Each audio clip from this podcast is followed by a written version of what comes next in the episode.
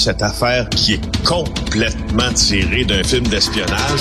Pourquoi? C'est vraiment intéressant? On peut pas dire l'inverse. Donc, la drogue, c'est donc. Un journaliste d'enquête, pas comme les autres. Félix Séguin.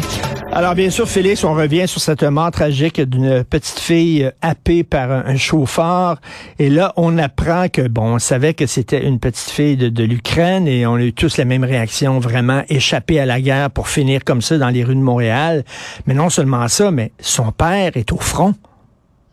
Ah non, ben c'est ça, c'est ça, ça nous fait détester la guerre encore plus. Hein? Euh, lorsque tu penses justement au aux conséquences de cette guerre-là, mais aux conséquences du fait que les hommes sont conscrits aussi en Ukraine euh, à gagner euh, le front euh, pour combattre et repousser l'invasion russe. Lorsque tu penses à tout l'enchaînement d'événements que cette guerre-là a déclenché, ben il est très clair que cette, cette famille-là ne serait pas ici.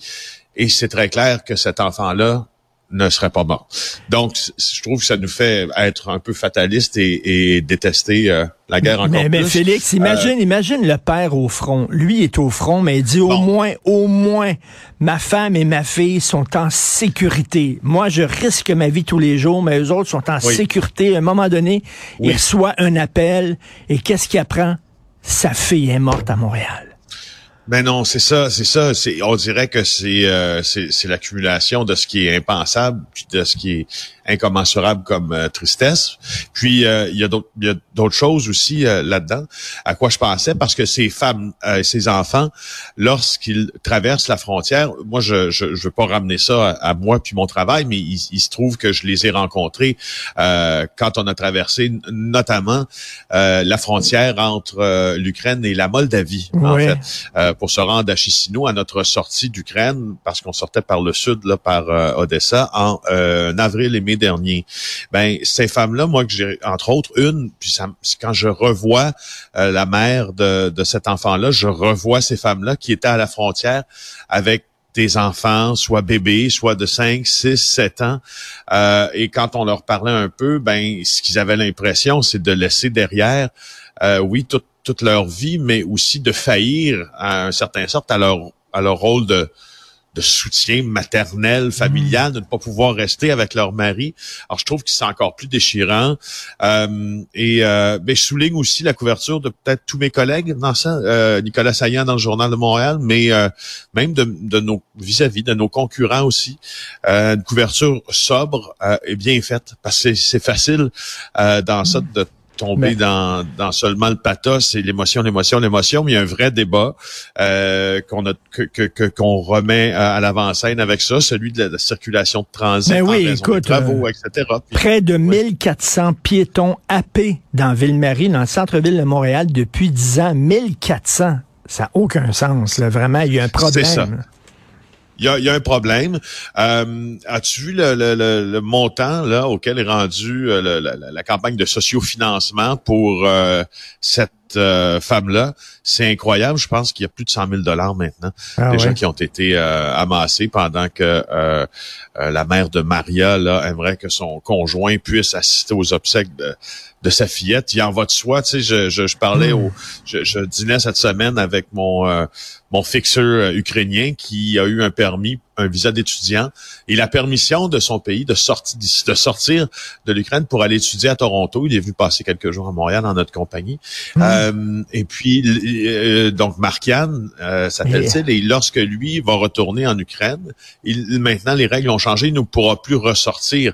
Alors sont très très très strictes ces règles là. J'espère il aura une permission, le père, pour venir se recueillir. Et tu as vu, euh, euh, il n'y aura pas de trêve hein, à Noël. Habituellement, euh, c'est comme une tradition qu'il y ait des trêves à Noël, mais là, ça a l'air que les combats vont continuer même dans le temps des fêtes. Je le dis, c'est un peu bizarre que la guerre, les gens se font la guerre et disent, OK, time out, on arrête pendant une semaine. Là. le temps d'aller manger de la dinde, c'est un, peu bizarre, mais en tout cas, ben, bref, il y en a. Non, c'est un, peu ça. Ouais, c'est un peu ça. Puis parlons aussi, euh, je pense que c'est assez important, de euh, Juan Manuel Becerra Garcia. C'est celui qui a été accusé. Hein. Euh, tu vu que quand on l'a aperçu au Palais de justice de Montréal, euh, il semblait avoir euh, les traits tirés, selon ce que rapportent mes collègues du journal, euh, puis mes collègues de TVA aussi. Semblait, c'est un gars qui n'a pas d'antécédents judiciaires. On comprend mal ce qui s'est passé. Avait-il travaillé toute la nuit? Revenait-il chez lui? Blablabla. Bla, bla. toujours est-il qu'il est accusé de conduite dangereuse. Sauf que je veux juste de transmettre euh, une, réflexion là-dessus, tu sais, qui revient euh, en cours aujourd'hui, ce gars-là. Euh, on va voir ce qui adviendra de sa liberté d'ailleurs, parce que pour l'instant, le ministère public s'est objecté à sa remise en liberté. Mais entendais-tu hier qu'on avait vu cette voiture-là passer à 70 km heure ah, sur cette rue?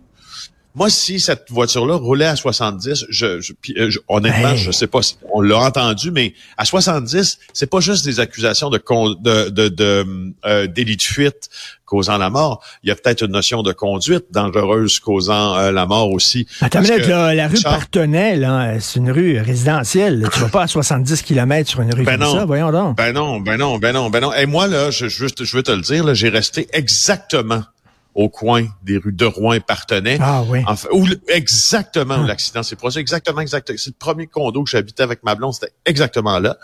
Je peux te confirmer que tu peux pas passer à 70 dans cette rue-là sans, euh, sans, sans, sans avoir au moins une minimale chance de, de risque, euh, un, risque minimal de provoquer un drame. À l'époque, est-ce que tu remarquais que les gens avaient tendance à conduire euh, rapidement sur cette rue-là?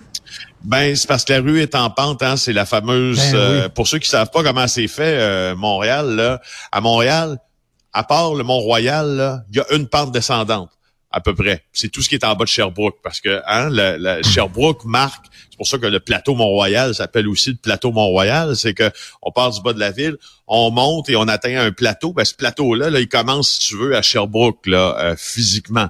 Et à partir de là, ça descend. Fait que quand quand moi, donc plutôt, quand je demeurais là, je voyais que justement, c'est les voitures, étant donné que c'était un chemin descendant, une route descendante. Ça roule vite. ambitionnait. Ouais, Ça roule vite. Boris Becker, qui sera expulsé du Royaume-Uni, pourquoi? Hey, moi qui ai suivi les exploits de Boris Becker, tu sais qu'il a été euh, en prison huit mois au Royaume-Uni pour des infractions euh, euh, financières. Euh, et là, euh, bon ben alors bon, celui qu'on celui qu'on appelait Boom Boom Becker, il va devoir être expulsé vers l'Allemagne, son pays natal. Tu sais que c'est un grand grand champion de tennis, plusieurs tournois du Grand Chelem. Il vivait là-bas depuis 2012 quand même, mais il a été reconnu coupable d'avoir caché au fond des centaines de milliers d'euros, des ah. centaines de milliers de livres sterling pour pas régler ses dettes après avoir déclaré faillite. Alors voilà qu'il va probablement être expulsé de euh, du Royaume-Uni. Et rapidement, il y a un couple en Europe qui avait beaucoup beaucoup d'argent chez eux, hein, gracieuseté du Qatar. Eh oui. Ben c'est ça. Je vais en fait ce que je, je vais plutôt te faire une accroche là euh, pour notre chronique de demain parce que je suis cette affaire là comme un fou depuis euh, que ce scandale euh, au Parlement européen a éclaté. Puis j'ai beaucoup à dire, beaucoup à parler à ce sujet-là.